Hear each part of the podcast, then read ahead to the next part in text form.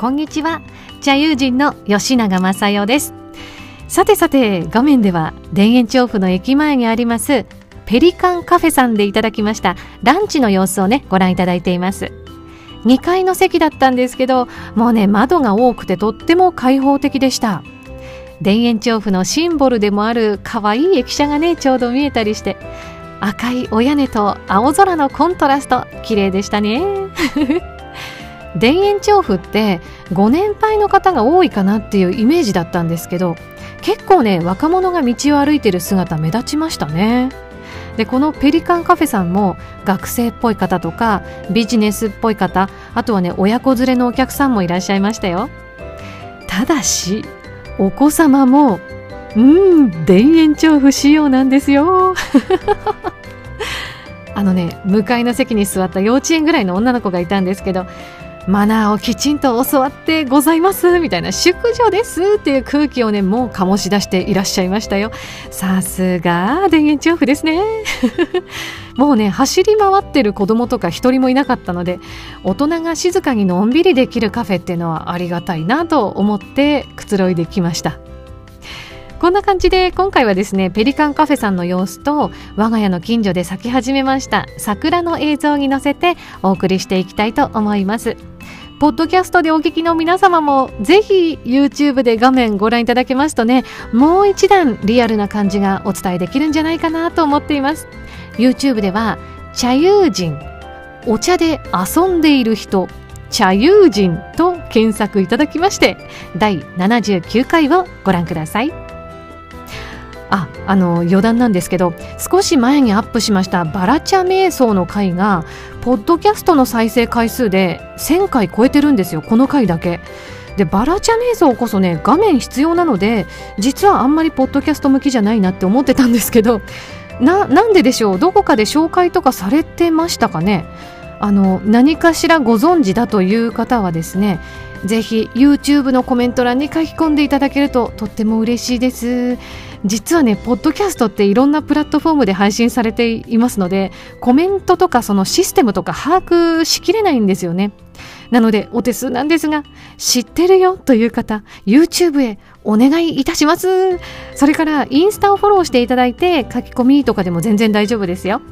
インスタは本名の吉永正代でやってますのでぜひね検索をしてみてください。お茶の写真がドゥワーって出てきたら間違いなく私です。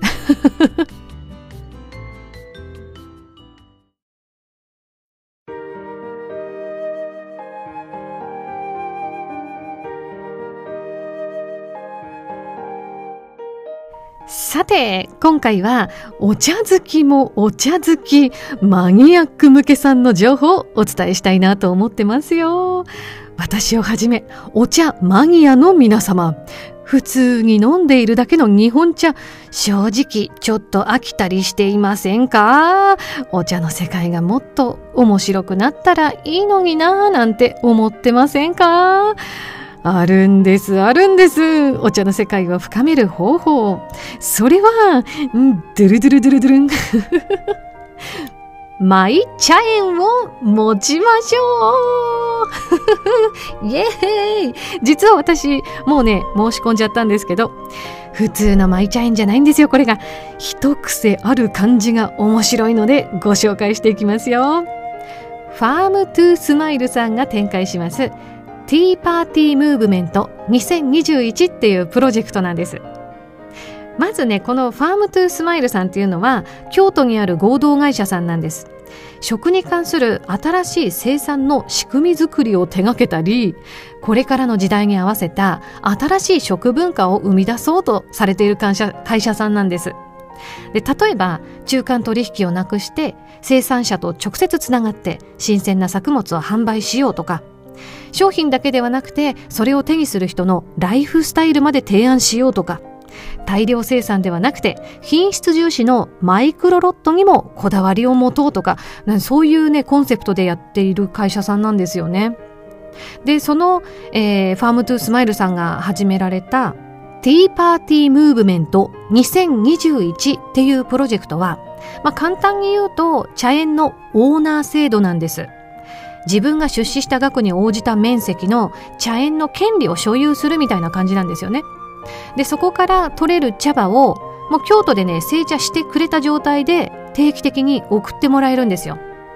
茶摘みなどのイベントですとか、えーと、工場見学にも参加できたりあとはね現地の安定的な雇用にも貢献できるんですよ。出資金っていうのが年間で決まっているのでそうすると主催者側としても年間の収入のめどが立つわけですよ。そうすると現地で人が雇いやすいってことになるんですよ。素晴らしいですね。オーナー制度っていうのはまあそんな感じです。でオーナー茶園っていうだけだったら結構全国いろんなところにあるんですけれどもここが面白いのがねコンセプトの中に誰もが気軽にお茶という商品を持てる社会を実現することっていうのがあるんですよ。正直ね、茶園のオーナーになってお茶に触れましょう、知識や思いを深めましょうっていう制度は、まあ、全国いろんな茶どころにありますし、私もね、やろうと思っていろいろ調べてあったんですけど、商品を持てるようにするっていうこの発想はね、初めて目にしましたね。いや、すごいですね。なので、こうマイ茶園で採れたお茶を自分で楽しむだけじゃなくって例えば飲食店経営されている方でしたらねマイ茶園の私のお茶なんですっていう風にメニューに載せることもできるんですよ。デザイナーさんだったらラベルをデザインしてマイブランドのお茶として販売できるんです。だから自分とその茶園の間のこうなんていうのかな楽しさとか豊かさのループを回すだけではなくって商業ベースに乗せてそこからいろんな人に発信できるいろんな人とシェアできるそういうね面白さが加わってくるんですよ。これは今までなかったんじゃないかなと思います。で一応お茶は一応じゃないですね。食品なので 販売するには、まあ、いろんな食品関連の法律クリアしなきゃいけないんですけど、オプションで小分けのパッキングをしてくれるサービスがあるんですね。で、これを利用すると、茶園のオーナー側、要は私たちの側で何か特別な免許を取ったりする必要はないんですよ。食品の法律に関わる部分を全部京都の工場側でやってくれるので私たちはね本当オーナーになることで気軽にお茶を販売できるようになっちゃうんです。いやーちょっと興奮しましたね私これ見つけた時。で例えば私の場合は限定の茶瞑想動画を作ってでマイ茶園のお茶をセットにして茶瞑想セットみたいな感じで販売できたら面白いなーっていう感じでねこう妄想がドワーッと膨らみましてもうすでに1区画申し込み済みでございます。でしかもねこの茶園が私の大好きな京都府南山城村にあるんですよ。聞いたことありますか？南山城村。ここはですね宇治茶の主産地で京都府唯一の村としても知られているんです。なんですがそれより何よりお茶の京都南山城村っていうね、道の駅がありまして、ここがすごいんですよ。もうね、宇治茶を使った美味しいお茶グルメとか、スイーツ、それから茶葉ももちろん一級品ばっかり揃ってますし、もうね、本当にクオリティの高い美味しいものが大集結しているっていう道の駅があるんですよ。で、しかもですよ、そのほとんどがオリジナル商品なんです。ここへ行かないと食べられないものばっかり。もうね、例えばソフトクリームなんか超有名だし、村茶プリン絶品です。私これね、2回ぐらいお取り寄せしましたね。あとね、どら焼きも最高に美味しい。ふわんふわんの皮とさっぱりした抹茶のあんこがもういっぱい入ってるんですけどね、重くないの。これが感動ものちゃんとお茶感じる。それからね、村茶羊羹。これね、地味に美味しいんですよ。なんかね、買いだめしちゃうんですよね。というわけで、えー、道の駅というだけじゃなくてね、もうね、地域の情報発信基地になってるんですよ。だからね地場産品で地域おこしを考えていらっしゃる役所の人とか絶対視察にね行った方がいいと思いますね。ここは大成功している事例だと思いますよ。まあ視察受け入れてるかどうかは知らないですけどね。あの一見の価値は絶対にあると思います。で我が家もですねコロナ前は足しげくね車で行ってたんですよ実は。なんか偉そうに言いますけど運転は全部旦那です。私免許持ってません。